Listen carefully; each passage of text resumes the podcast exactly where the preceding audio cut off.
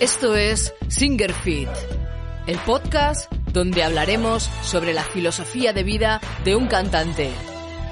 Entrena tu voz, cuida tu cuerpo y entiende tu mente para convertirte en un verdadero guerrero de la voz. ¡Empezamos! ¿Qué tal mis guerreras y guerreros? ¿Cómo estáis ahí? ¿Bien? ¿Fuertes? ¿Sí? ¿Como cada semana? Así me gusta veros, claro que sí.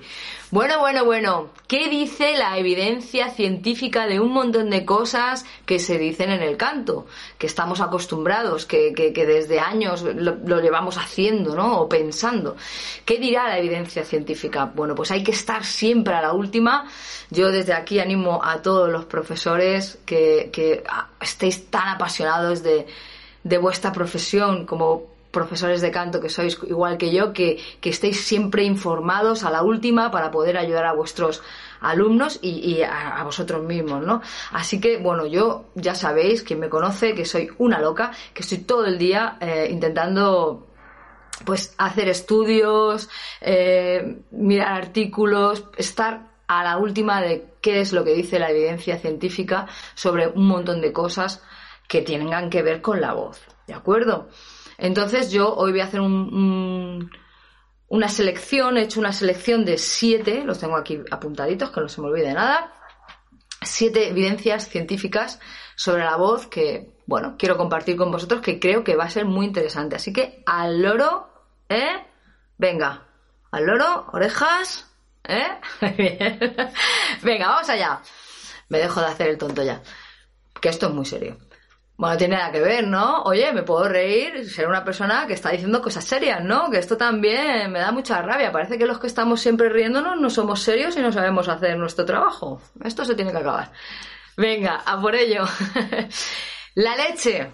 ¿Qué nos han dicho siempre de la leche? Pues que nos produce más mucosidad. Entonces los cantantes, pues siempre nos han dicho esto, oye, pues nosotros hemos tenido cuidado con, con no tomar mucha leche cuando vamos a, un concierto o a grabar o lo que sea. ¿Qué dice la evidencia científica? Pues la evidencia científica nos dice que no se produce más mucosidad. Que lo que le pasa a la mucosidad es que puede eh, cambiar el tipo de moco, ¿no? A mí, por ejemplo, eh, noto cuando tomo productos lácteos, que no me gusta mucho tomarlos, también lo digo, eh, que se me, como que se me espesa la, saliva. Entonces, claro, mm, dificulta un poco mi canto. Y a mí no me gusta porque me hace estar incómoda. Pero yo no he notado que a mí me, me produzca más moco, ¿no? Que tú vas al médico, por ejemplo, si estáis ahí, sois madres, padres, lo sabéis, vuestros hijos se ponen enfermos y lo primero, ¡ay! que te hace el médico es que, te quita la leche, ¿no? Y dices, pero vamos a ver, no, no, no le dé leche al niño, y, y la ciencia que nos dice que no, que no hay evidencia científica que respalde eso. Así que podemos tomar leche tranquilamente. Siempre lo digo, coño, a ver si tenéis alergia, vale, pues entonces no, pero estamos hablando de personas sanas, ¿de acuerdo? Entonces, vosotros, como siempre os lo digo, vosotros miraros a vosotros mismos. Si os, si os va mal la leche, pues no la toméis. Si os va bien, no la toméis. Pero el agua lo mismo. O lo que sea. O una comida, una bebida. Si vosotros veis que cada vez que coméis eso o bebéis eso, coño, os hace mal al canto y os dificulta, y no tenía que haber comido esto. Y luego a la semana que viene, joder, no tenía que haber comido esto. Coño, no lo comas, ¿vale? Venga, seguimos. Segunda evidencia, que esta me encanta a mí. El ejercicio cardiovascular es bueno para los cantantes, ¿vale?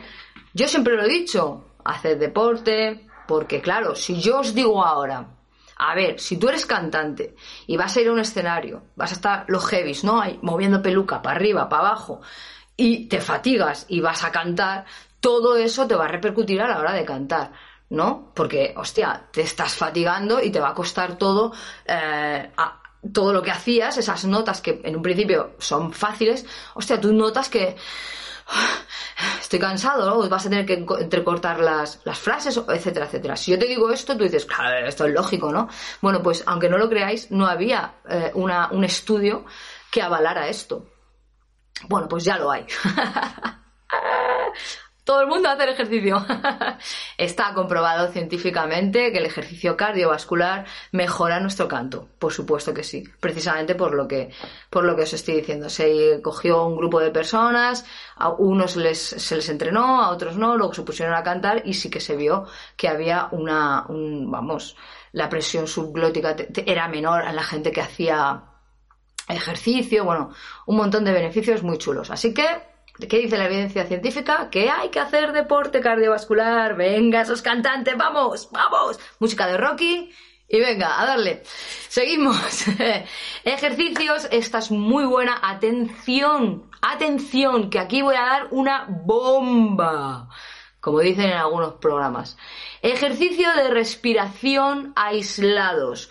Son buenos toda la vida hemos estado haciendo, yo la primera, hemos estado haciendo ejercicios de respiración donde nuestro maestro nos, está, nos tenía 30 minutos, 40 minutos, 20 minutos haciendo ejercicios de respiración en una clase de una hora que tú decías, yo lo pensaba, ¿eh? Yo pensaba, esto a mí no, yo creo que esto no sirve para nada, ¿no? Porque yo no noto nada en mí. Claro, yo soy una persona que siempre está observándolo todo mis alumnos están locos ya, les hago mil preguntas, eh, estoy todo el día escribiendo cosas, pero yo lo, yo lo pensaba en mí, ¿no? Y luego he hecho también mis propios estudios con mis alumnos y desde siempre, cualquier alumno que esté ahí sabe que yo la respiración aislada nunca la trabajo.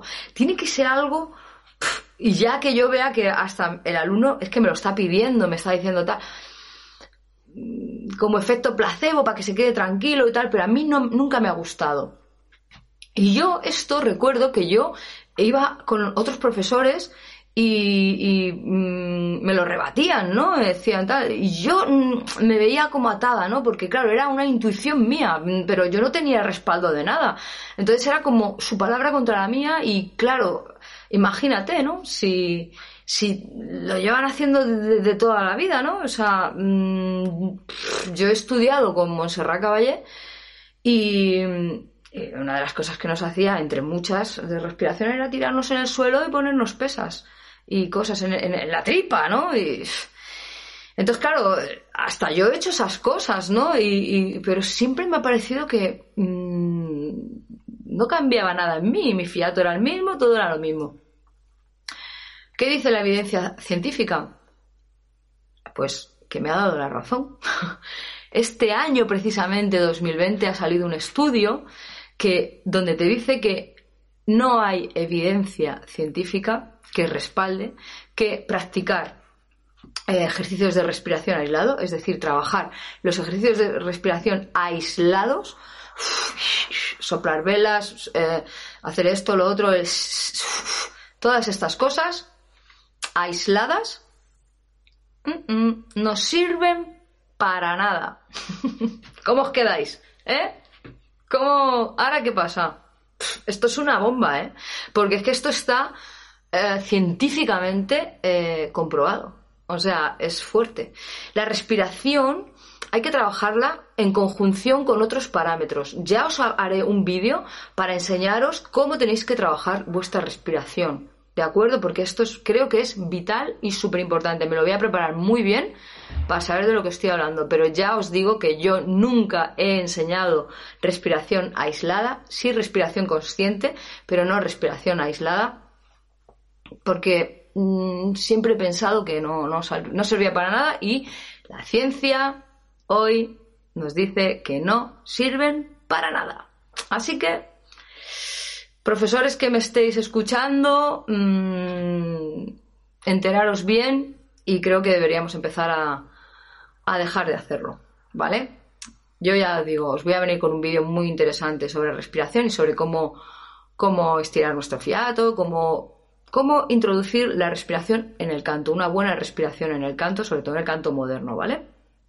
Venga, ah, eh, muy importante, Nunca, no sé si lo habréis visto, cada vez que yo soy más vieja que el sol, pero yo he visto eh, Peña con las puestas fajas, he visto a alumnos con fajas intentando estirar esas fajas ahí para hacer, mm, no sé, gimnasia ahí en el abdomen, en el, supuesto diafragma, que se piensan que está ahí donde, en la tripa.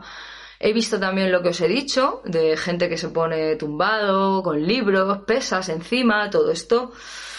Pues también está la evidencia científica que dice que no, no vale para nada, ¿vale? Así que dicho esto, es que me parece de lo más importante que, que, se ha descubierto en este año en cuanto a la voz. Esto es una bomba absoluta.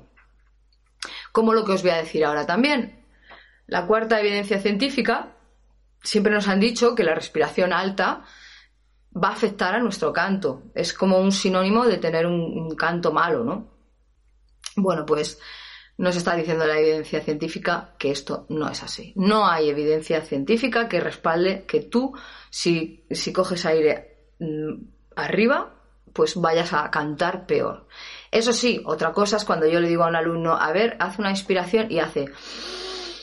Aquí ya estamos hablando de posturas, estamos hablando de otro tipo de cosas, pero lo que es la respiración, y que se levante un poco el pecho, la evidencia científica nos dice que no pasa absolutamente nada. Y yo siempre lo digo, coño, dejar a los órganos que vayan tranquilamente. Si tienes que inflar el pecho, pues lo inflas. Si tienes que hacer algo, pues si es natural y yo mm, veo que no afecta a tu canto, yo nunca lo toco. Yo a los alumnos no les corrijo según qué cosas que yo veo que son naturales de ellos. ¿Por qué? Si es que si esa persona respira así o si esa persona mueve las manos así o hace mientras que no sea que te pongan las manos en, en, el, en la tripa, eso sí que afecta, ¿eh? eso está comprobado también que le estamos dando una orden a nuestro cerebro de que se tiene que concentrar también ahí y entonces ya no estamos cantando al 100%. Pero todo esto vendrá en el vídeo que os voy a hacer de respiración, ¿de acuerdo? Que os haré un poquito de teoría para que lo entendáis bien y algunos ejercicios para que podáis practicar, ¿vale?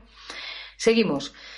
El calentamiento también es muy importante, cantantes. El calentamiento, normalmente siempre se, ha dicho que el calentamiento vocal tiene que ser un calentamiento vocal profundo y largo, ¿no? O sea, bueno, largo, a ver si me entendéis. Algo ya, pues 15, 20, 30 minutos, ¿no? Esto no tiene sentido.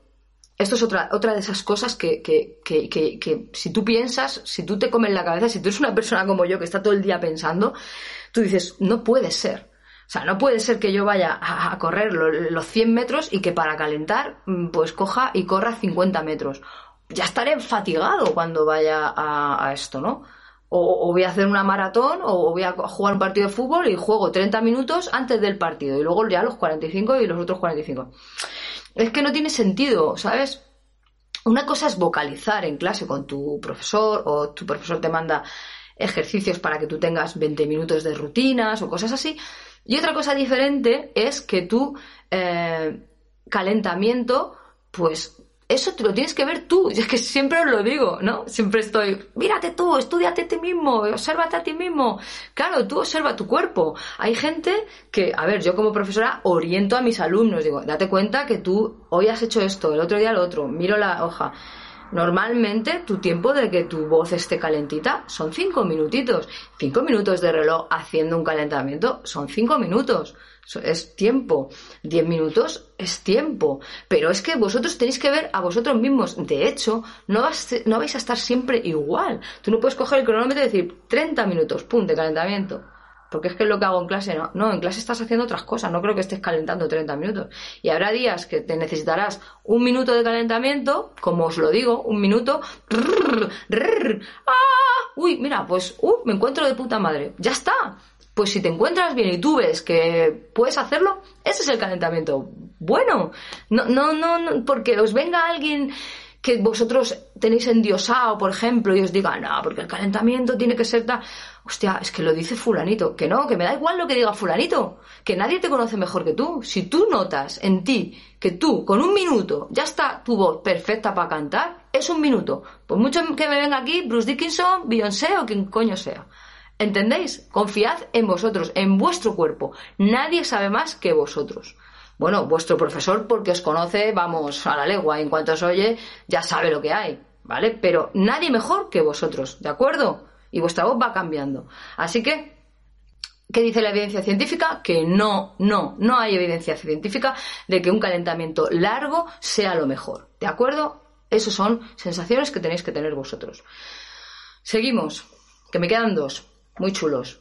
La laringe alta, también lo hemos oído muchas veces. Aquí tiene mucho, mucho, mucha culpa el canto clásico que siempre, yo, bueno, quien no me conozca lo sabe, que yo estudio canto clásico, aunque no me gusta cantar eh, lírico, no me gusta, no, no me veréis nunca, solamente he cantado lírico una vez, hace tiempo, en una canción de, que hice un, una adaptación del Requiem de Mozart, con una banda que se llama Darmur, en la que yo estaba, y ahí sí, ahí sí que metí voces líricas y tal, pero no, no me gusta. Yo estudio canto lírico por aprender, porque ya sabéis que soy una loca de la voz y el canto lírico es un tipo de canto que mm, lo que haces no tiene muchas veces nada que ver con el canto moderno y creo que en pasar esas dos cosas a mí me está viniendo muy bien a la hora de enseñar a mis alumnos. Yo aprendo mucho, se me abre mucho la mente. Hay veces que me traigo cosas de allá para acá y hay veces que llevo cosas para allá, pero los de cantantes líricos son muy reacios, muy reacios. Nos, nos dicen que... Ah, ah, ah, pero luego me ven ahí que les rasgo la voz, les hago un gutural y todos ahí, oh, no te has hecho daño, no te has hecho daño. Que no, que no nos hacemos daño, hombre. bueno, que me, que me enrollo. La laringe alta, ellos siempre están diciendo, baja la laringe, baja la laringe. Entonces, claro, se extienden estos, estas cosas y, y parece ser que si, si subes demasiado la laringe, pues que eh, es, un signo, ¿no?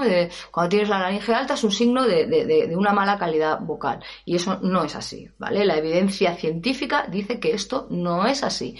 Científicamente comprobado. No lo digo yo, lo dice la ciencia. ¿Vale? Así que, como os he dicho antes, dejar los órganos que vayan a su bola. Si la laringe quiere subir cuando yo doy un agudo, ¿quién coño soy yo para decirle, no, baja? Pues si la necesita, pues que lo haga y ya está. ¿Vale?